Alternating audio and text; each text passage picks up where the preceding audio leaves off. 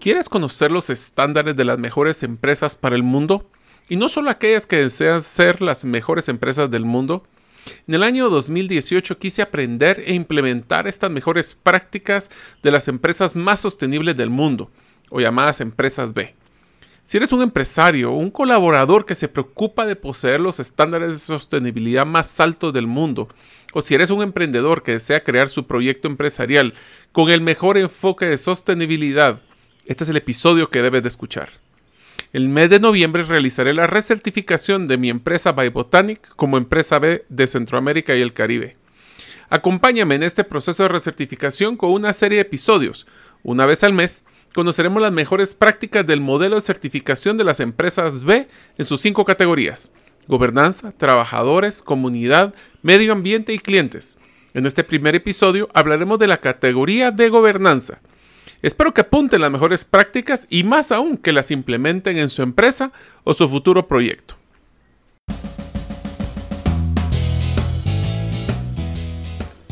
Bienvenidos al podcast Gerente de los Sueños, donde le brindamos las herramientas prácticas, competencias e inspiración para que los líderes de impacto cumplan sus sueños. Soy su anfitrión, Mario López Alguero, y mi deseo es que vivas la vida con pasión, resiliencia y templanza. Bienvenidos.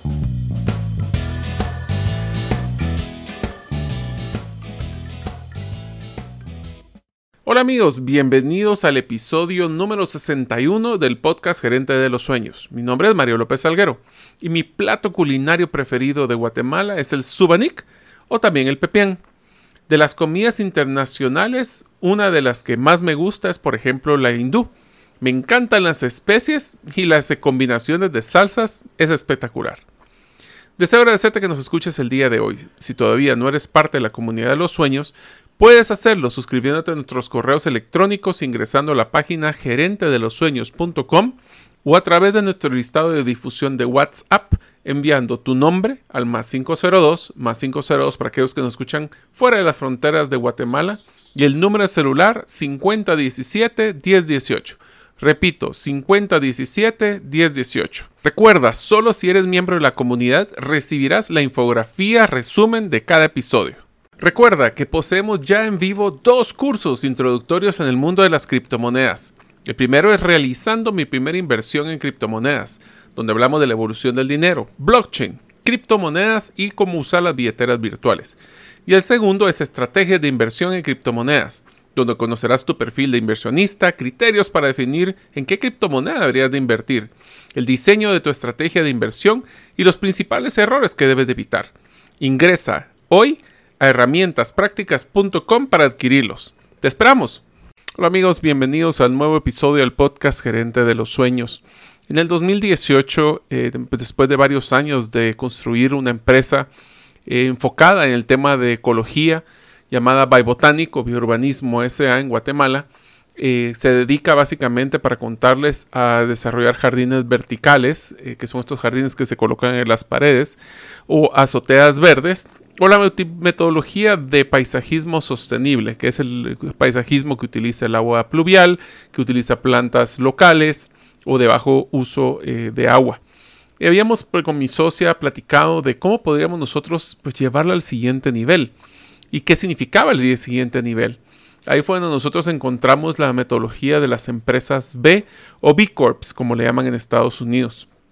En esta metodología nosotros conocimos a través de una, una multiplicadora B, que son las personas que apoyan en el desarrollo de certificaciones para las empresas, que encontrábamos una mezcla de mejores prácticas que nos iba a ayudar, que si nosotros las conocíamos y las implementábamos, nos iba a ayudar a poder desarrollar nuestra empresa para ser mucho más sostenible, pero también para conocer cuáles eran esas mejores prácticas del mundo. Tres años después, pues estamos sumamente contentos, somos miembros de la comunidad B de Guatemala y pues hemos expuesto ya en varios foros locales e internacionales nuestra experiencia y las mejoras que hemos tenido en nuestros procesos, en nuestra documentación. Eh, para aquellas que quieran involucrarse en el tema de empresas B, pueden entrar a la página sistemab.org. Ahí van a poder encontrar muchísima información. Pero lo más interesante, regresando al punto de nosotros, es que cuando hicimos el proceso, muchas personas me decían, mira, y este es un proceso que quieren para conseguir un sello, un, logotipo que colocar en su página web para vender más. Y la respuesta es que si ustedes me preguntan eh, a la hora de realizar esta certificación, ¿cuánto dinero más hemos generado? Eh, la verdad es que no les podría contestar. Porque el enfoque de nosotros no era realizar este proceso para poder tener un sello en la página web sino que era conocer las mejores prácticas de las mejores empresas para el mundo y no solo aquellas que quieren luchar ser las mejores empresas del mundo. Ahora, esto también tiene un enfoque de sostenibilidad, eh, triple impacto le llaman, que no solo se enfoca en ver tus resultados financieros, usualmente en la comunidad decimos que el hecho de ganar dinero no es la meta final de las empresas, sino que realmente es el requisito indispensable para poder jugar en el juego empresarial. Entonces, si no es el enfoque el dinero, ¿cuál es el enfoque de tu empresa? ¿Cuál es el propósito de tu empresa? ¿Para qué existe? Si llegara el día de mañana no existir esta empresa donde tú trabajas, o si eres el dueño, o si eres un emprendedor que quieres desarrollar, ¿qué le haría falta al mundo? ¿Qué sería aquello que realmente eh, dejaríamos de percibir o esa necesidad que nos estuviera cubriendo?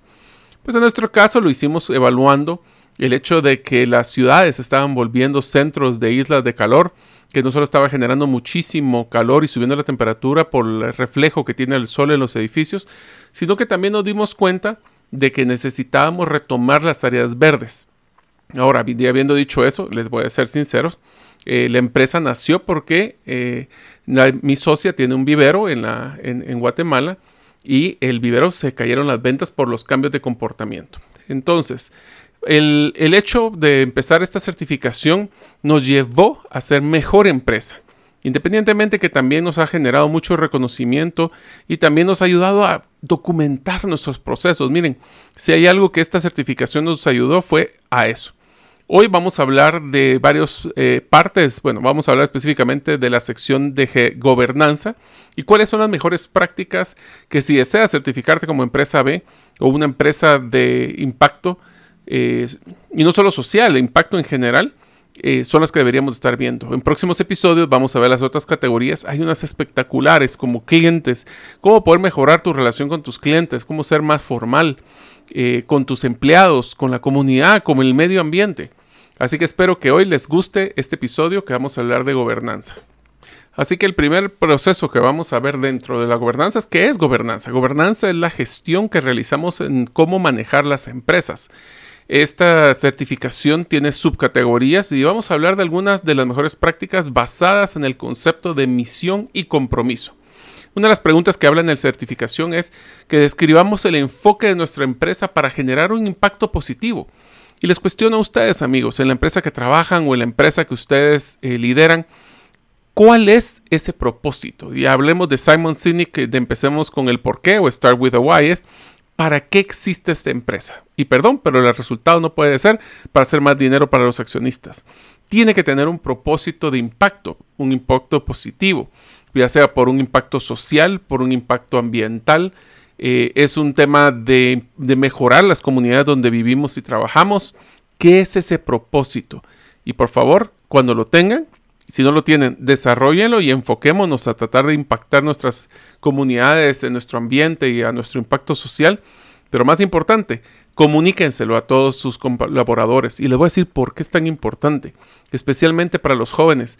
Están muy enfocados no necesariamente a solo brindar un trabajo digno, sino que ahora quieren alinear su meta, su legado, hacia lo que es el legado de la, o el propósito de las empresas les quisiera decir de que hay que tomar en cuenta que el propósito puede ser el gancho para conseguir talento superior al que uno pudiera pagar. Y por eso es que esta primera pregunta es tan importante. En misión y compromiso, la segunda pregunta es eh, si tenemos una declaración de, de la misión, visión o propósito, como lo queremos llamar, que sea corporativa, que esté por escrito. Y principalmente tomar en cuenta de que deberíamos de incluir dentro de este esta misión corporativa, estos estatutos, el tema de nuestro impacto. ¿Cuáles son este tipo de impactos? Pues podemos hacer un compromiso social o ambiental, puede ser conservación del medio ambiente, podemos hablar como reducción de la pobreza, eh, un impacto económico en la comunidad donde trabajamos y vivimos, hasta temas, por ejemplo, de, uso de desechos, eh, reciclaje, eh, beneficiar a personas con vulnerabilidad, por ejemplo, personas que tienen, eh, no tienen, eh, pues saben leer o escribir, a productores agrícolas pequeños, microempresarios. Todo este tipo de cosas son las que nosotros podemos incluir dentro de nuestra declaración de propósito.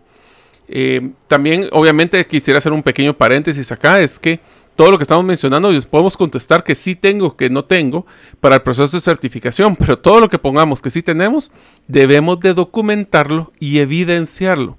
Eso es lo interesante. Por ejemplo, si quisiéramos ganar los puntos de esta pregunta, deberíamos de incluir el texto de la declaración de la misión de la empresa dentro de la, dentro de la evaluación. Otra de las cosas eh, o de las preguntas o mejores prácticas que se incluyen dentro de la misión y compromiso es de qué manera nuestras empresas integran el desempeño social y ambiental en la toma de decisiones. En nuestro caso, por ejemplo, nuestro, nuestro enfoque principal es la generación de oxígeno, es la captación de polvo, el, el procesamiento del dióxido de carbono. Todo esto es nuestro balance scorecard, si queremos, si queremos llamarlo, nuestros indicadores claves de impacto que le voy a ser sincero, antes de la certificación no lo medíamos. A veces medimos rentabilidad como que si fuera el pan de cada día, pero no sabemos, por ejemplo, en nuestro caso, cuánto dióxido de carbono estamos filtrando con nuestros jardines verticales cada eh, día, cada semana. Eso nos ayudó a documentarlo y volverlo evidente para todos nosotros. Miren, cuando ustedes demuestran un propósito y demuestran los indicadores que evalúa ese propósito y lo comparten, crean un sentido de unidad que es muy poderoso para todos los colaboradores. Otra de las mejores prácticas es, por ejemplo, incluir las partes o los stakeholders que hablan en Estados Unidos o las partes involucradas dentro de la organización, dentro de la toma de decisiones de la organización, como por ejemplo, tenemos algunos procesos formales o periódicos para recabar información de dichas partes interesadas, como pueden ser reuniones con las comunidades que estamos tratando de apoyar, o en nuestro caso nos hacemos reuniones con las personas de las diferentes entidades de impacto ecológico para poder ver dónde están las tendencias. Como paréntesis, actualmente estamos en un proceso para certificar no solo carbono neutral a la organización, sino como que eh, carbono negativa. Eso significa que nosotros inclusive si en algún momento quisiéramos, podemos vender bonos de carbono por los proyectos que nosotros realizamos. También algunas de estas mejores prácticas, incluyendo los stakeholders, es eh, si la junta directiva tiene algún representante, ya sea que sea un director invitado o si es parte de los accionistas, de cada una de, de estas partes interesadas. Eh, esta diversidad es sumamente interesante porque les va a dar una visión mayor de todo lo que les interesa a las diferentes personas o participantes dentro de la organización.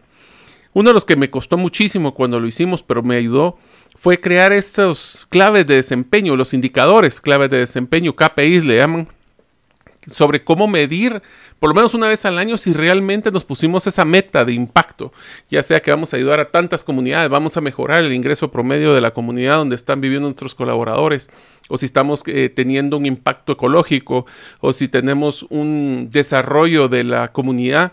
Todos estos indicadores pues suenan muy bonitos, pero ¿cómo los voy a medir?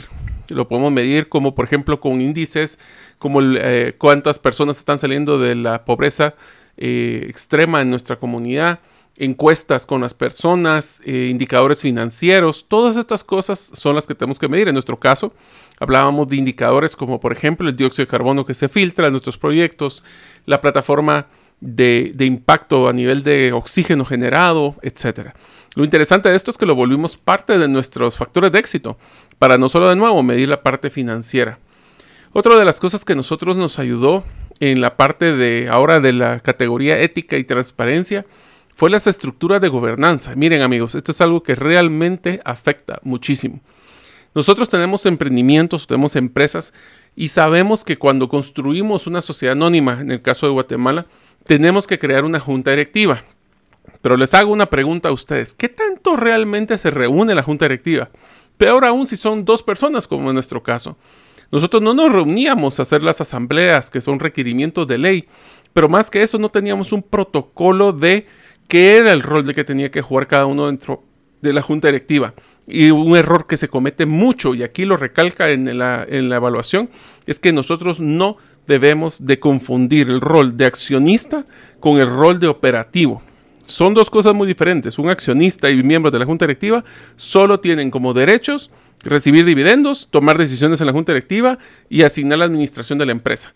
Fuera de eso, no tienen salarios, no tienen más que esos dividendos famosos. Ahora, nosotros tenemos que tratar de crear ese, no solo la junta directiva, un comité ejecutivo, eh, una junta asesora sería ideal. Recuerda que durante el año 2021, cada 15 días estamos realizando un video, un Facebook Live, explicando un tema específico relacionado a las criptomonedas. En el próximo episodio hablaremos de las NFT o Non-Fungible Tokens. Esta es una herramienta que está siendo utilizada para el desarrollo de la economía de productos digitales como el arte, diseño y hasta momentos memorables. Si eres un artista, fotógrafo o diseñador, no te puedes perder esta charla. Puedes encontrarla en el Facebook buscando Gerente de los Sueños o el canal de YouTube de herramientasprácticas.com. Ahora continuamos con nuestro episodio. Eh, o inclusive pues el formal, una formalidad de junta directiva con el protocolo de reunión por lo menos trimestral. En nuestro caso no lo hemos logrado hacer trimestral, lo hacemos semestral, pero nos ayuda a entender que existe un organigrama que debemos de cumplir. Una buena gobernanza interna, que es otra de las características de ética y transparencia, habla de tener este organigrama. Muchos de nosotros tenemos organigramas generales, pero no específicos, donde las personas tienen que tener claro no solo qué posición es, sino que, y esto es algo que me ayudó muchísimo también, es ver los niveles jerárquicos ver que las personas con responsabilidades ganan y tienen una compensación similar, no igual, pero similar. Esto a veces nos pasa de que hacemos personigramas, donde le pagamos a las personas posiblemente por el tiempo, que es un error muy fuerte. Tenemos que tener los roles y las posiciones y un rango salarial de la posición. Pero por eso se evalúa siempre la posición y no la persona. Si hay unas personas que llegaron a un límite de compensación en esa posición y quieren ganar más, darles la oportunidad de desarrollo para que puedan optar a otra posición mejor pagada. Entonces esto tenemos que tener todos los temas de descriptores de puestos, eh, por escrito, firmados, donde está clara la responsabilidad, el nivel de autoridad y toma de decisiones. No solo el de ellos, sino que de las posiciones que están eh, a la par, arriba o abajo de cada uno de ellos. Otra de las características de ética y transparencia es, es un órgano de gobierno que tanto se reúnen, como mencionamos antes, esa junta directiva, se hace por lo menos dos veces al año, eh, se incluye personas externas. Yo sé que a veces hablamos de emprendimiento, pero al final, les voy a ser sincero, muchos de los emprendimientos buenos y que crecientes tienen juntas de asesores. A veces necesitamos ayuda para ver personas que nosotros respetemos, para que nos den eh, pues, comentarios y apoyo de, de, ver los puntos de vista diferentes. Otra de las, de las partes de ética y transparencia es si nosotros tenemos una responsabilidad clara de cada uno de los roles, desde un tema de estrategia corporativa, objetivos estratégicos, planes de acción, eh, hasta un tema de presupuesto. Miren, muchísimos de nosotros tenemos un presupuesto macro o un presupuesto que lo usamos para compensación, pero no utilizamos para realmente medir el impacto que estamos teniendo. Otra de las partes que es sumamente importante es si poseemos políticas y mejores prácticas de ética ética, integridad, también le llamamos en algunos de los valores. Pero por ejemplo, nosotros podemos buscar tener un código de ética formalmente escrito, una política de denuncias, eh, lo que llaman un código, un grupo de ética, un consejo de ética, que puede ser personas externas, inclusive. Hay empresas que le dan este soporte, donde personas pueden quejarse por cualquier comportamiento no ético dentro de la organización. Hasta temas de controles financieros internos para poder garantizar la ética de, los resultados eh, numéricos que estamos teniendo, hasta la forma de nosotros presentar estados financieros. Lo utilizamos con NIF, lo utilizamos con GAP o qué tipo de modelo financiero para poder comparar y sacar indicadores financieros o índices financieros comparables. También dentro de la parte de ética y transparencia habla de la revisión y auditoría externa de los estados financieros que yo sé que no todos los casos nos da el presupuesto para poder hacerlo, pero sí es importante que cada cierto tiempo venga un auditor externo a hacer una revisión general. No estamos cuestionando la parte contable de la financiera de nuestras empresas, pero miren, siempre hemos encontrado, y yo lo voy a ser sincero, cuando tengo auditorías externas, a veces lo recibo hasta como agradecido, porque lo peor que puede pasar es tener problemas y no saber que existen ahí adentro. Así que tenemos que tener todo esto eh, como un soporte. Siguiendo con el proceso de pues gobernanza habla también de una categoría que se llama métricas de gobernanza. esto obviamente habla de los indicadores, ahí sí financieros mínimos que debería manejar una organización. Como por ejemplo, facturación total eh, al año fiscal, al anterior o el mínimo y el comparado. Eh, no solo facturación, sino ingresos netos, margen, contribución marginal, le llaman, utilidades, cuántos hicimos pagos de impuestos, hicimos un pago correcto, estamos utilizando estrategias no correctas para el pago de impuestos. Yo sé que a todos nos duele pagar los impuestos, pero es parte, yo lo digo que es una parte del requisito de poder hacer negocios en un país. Y por supuesto nuestra obligación es pagar los impuestos, no necesariamente que, sea, y pelear para que esos impuestos sean invertidos correctamente. También hablan de cumplimiento legal. Esto tenemos que tener bien claro de que nuestros eh, ser una mejores empresas del mundo y para el mundo requiere que hagamos el cumplimiento legal de acorde a las leyes que se este, especifican dentro de, las diferentes eh, instituciones. Dentro de la parte de la declaración también de la misión, habla de cómo nosotros podemos legalmente asegurarnos de que una junta directiva eh, decida desviarse de dichos procesos, eh, de ese enfoque que estamos teniendo. Y para eso, pues eh, obviamente habla de una forma, de un soporte jurídico hacia la junta directiva. también hablamos de modificar los documentos constitutivos para reflejar esa parte interesada de, los resultados, eh, ya sea las partes de los stakeholders o eh, también tener una transparencia hacia el enfoque que tenemos que tener y ese soporte legal. Eh, una de las cosas que también quería comentarles que me pareció sumamente interesante fue hablar, cuando hablamos de los stakeholders, es qué tipo de representación tenemos dentro de la junta directiva de algunos grupos especiales, como por ejemplo, tenemos dentro de la organización representantes, y tal vez no hablemos de la junta directiva, pero por lo menos el nivel de eh, gestión ejecutiva de, de los diferentes tomas de decisiones. En pocas palabras, el gerente general o el director ejecutivo tiene un consejo consultivo de los diferentes grupos, como por ejemplo los colaboradores, por ejemplo eh, las comunidades, por ejemplo hasta proveedores podríamos invitar si es que fuera necesario. Todo esto es importante porque esto lo que le va a dar es una mejor eh, representación a todos los involucrados en nuestra organización. Dentro de la parte de gobernanza también me pareció sumamente interesante hablar de los protocolos de cuidado que pueden tener los diferentes tipos de accionistas. Esto significa que puede haber accionistas mayoritarios, minoritarios. ¿Cómo podemos resguardar que se maneje de una forma ética y profesional esa relación? y que no porque yo tengo el 51% yo puedo hacer lo que yo quiera. Este tipo de, manual de gobernanza, hablemoslo, protocolo de gobernanza, es sumamente importante para poder decir las reglas. Les voy a adelantar un paréntesis de una historia que me, me tocó en uno de mis trabajos anteriores. Tuve la oportunidad de no solo estudiar eh, en una institución, en Harvard, para ser exacto, eh, cómo eran los protocolos de una junta directiva efectiva.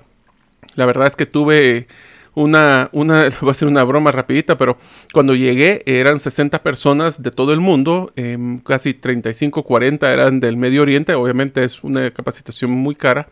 Yo tuve la oportunidad que tuve beca con parte de la empresa donde yo trabajaba.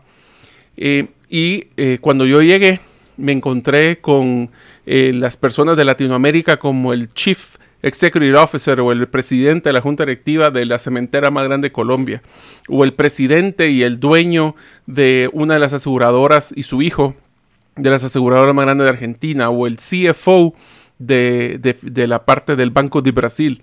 O sea, todos eran Chief Operation Officer, Chief eh, Financial Officer, CEOs. Y yo en ese momento era el director de recursos humanos y change management, una de mi posición así algo extraña que tenía en esta organización. Y fue muy interesante y fue una broma que le hice. El, presidente de la organización me eh, logró ayudarme a ir a esta capacitación. Y cuando regresé me preguntó que cómo me había ido. Y me dijo que le dije que muy bien, pero que me había tenido que cambiar el título. Y le pregunté por qué, me preguntó. Y le dije, mira, es que lo que pasa es de que todos tenían títulos, empezaban con C, ¿verdad? El Chief Officer, el Chief Operation Officer. Y yo pues me sentía mal que era un director.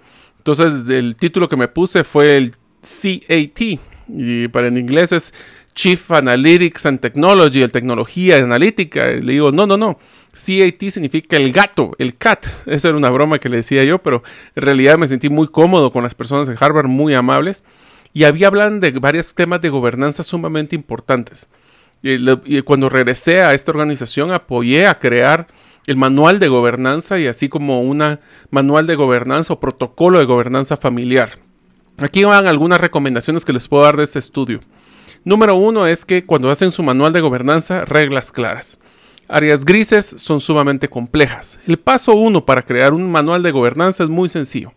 Cada junta directiva se tiene un cuaderno o un cartapacio en blanco, pero en serio, en blanco, donde se pueden, donde se debe de plasmar cualquier acuerdo que se defina entre las partes involucradas, ya sean los accionistas o los representantes de los mismos, desde un tema de, por ejemplo, cuáles son los roles que tiene el presidente de la junta directiva, el tesorero, el secretario, los, los vocales, qué roles deben de jugar. Estos roles van a ser, eh, por ejemplo, como cuando fui a estudiar esto en Harvard, pues los directores invitados son remunerados. Entonces, ¿cómo es que se les va a remunerar? En el otro caso, por lo menos en Guatemala, muchas de las personas que son invitadas a las juntas directivas, pues son invitadas un poquito a honor. Yo tengo el gran gusto de estar en varias juntas directivas en ONGs y en instituciones eh, lucrativas. Y la verdad es que lo hago por más por gusto que realmente por cualquier compensación. Porque creemos en el propósito de esta organización. Por eso es bien importante el propósito, dejarlo por escrito. Eh, algunas de las recomendaciones que les puedo dar, incluir dentro de su manual de gobernanza, les menciono, son cuáles son los perfiles de la junta directiva, qué roles tienen, pero ir un poco más abajo. Por ejemplo, una de las cosas que me encantó colocar en, la gobernanza o el manual de gobernanza era qué, grado de responsabilidad tenían los principales administradores de la empresa. En pocas palabras, el gerente o director financiero puede o no puede eh, solicitar un crédito si lo puede hacer, hasta qué volumen o número o monto debería por hacerlo. Si no, se tiene que subir al gerente general. Voy a poner un ejemplo. Nosotros decíamos que el director financiero de una organización puede hacer un préstamo hasta 10 mil eh, dólares, por ejemplo. Voy a decir números porque no me lo acuerdo ni siquiera de, los números, pero era algo así. El gerente general puede llevarlo hasta 50 eh, y cualquier otro préstamo arriba de 50 mil dólares ya requería una autorización de la junta directiva. Al final del día están eh, comprometiendo agarrando un pasivo sobre su, patrimonio. Otra de las cosas que mencionábamos también en, la gobernanza era manejo de conflictos. Si había un conflicto entre un miembro de la junta directiva con otro, cómo se manejaba.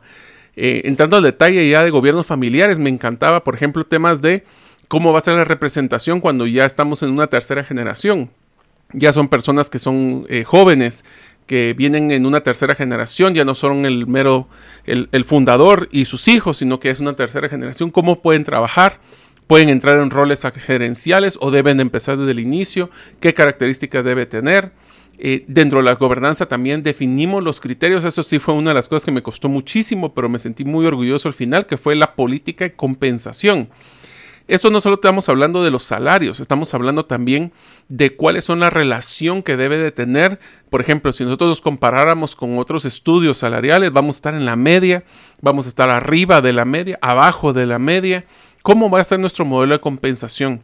Dentro de las gobernanzas también podemos poner ciertas políticas como inclusión, eh, equidad de género, eh, temas de nuestro caso de temas de impacto ecológico, eh, reciclaje, compostaje, o sea, tenemos tantas cosas que se pueden colocar.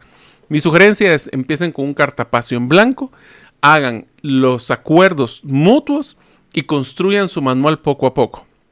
Como les menciono, ciertas características de estos manuales de gobernanza, política de ética, temas de descripción de los puestos principales, eh, responsabilidades. Eh, por, ejemplo, una de las cosas que también me acuerdo muy bien de este, de este manual era que ninguna persona podía sacar un préstamo hipotecario eh, sin autorización de la Junta Directiva. ¿Por qué? Porque ahí era comprometer sobre un activo y eso sí era algo que no les gustaba. Puede ser que algunos sí, pueden ser algunos no. Eh, recuerden que las representaciones legales pueden ser eh, completas o pueden ser por partes o les pueden ser inclusive representaciones legales hechas a la medida y todo eso se pueden hacer dentro del protocolo de gobernanza. Incluyen todo lo que tiene que ver también con compensación a nivel macro. Eso les va a ayudar muchísimo en el camino para que todos estén alineados. Pero principalmente el impacto que van a tener en su sostenibilidad y en la sostenibilidad de las diferentes, eh, ya sea a nivel de social o uno de impacto ecológico. Esto es en general la parte de gobernanza este es un episodio corto cuando entremos al episodio de trabajadores y especialmente el de medio ambiente, que es uno de los que más me gusta. Vamos a poder hablar de esas mejores prácticas también. Mi sugerencia es, escojan una de las cosas que ustedes escucharon en el episodio de hoy, el que sea, pero traten de que sea una de las cosas que van a implementar, desde reunirse regularmente con los miembros de las juntas directivas, hasta tener algo por escrito del modelo gobernanza, incluir el tema de ética, el propósito. No solo es el de generar ingresos, su propósito mayor. ¿Por qué es que su empresa vale la pena eh, trabajar en ella? Eh, todo esto dentro de su modelo de gobernanza. Eh, próximamente hablaremos de, de las otras secciones y espero que se animen. Si ustedes quieren saber más, pueden entrar a sistemab.org o buscar en internet empresas B o B Corps. Espero que este episodio les haya dado mucho valor. Nos vemos en la próxima. Gracias por escuchar el episodio de hoy de Gerente de los Sueños. Recuerda que para lograr cumplir tus sueños solo debes de ponerle fecha y tomar acción. Las notas y material complementario de cada episodio puedes encontrarlo en la página gerentedelosueños.com. La música que han escuchado es Feeling Good de Kevin MacLeod y pueden encontrarla en incompetech.com. Hasta la próxima y que sigamos haciendo nuestros sueños una realidad.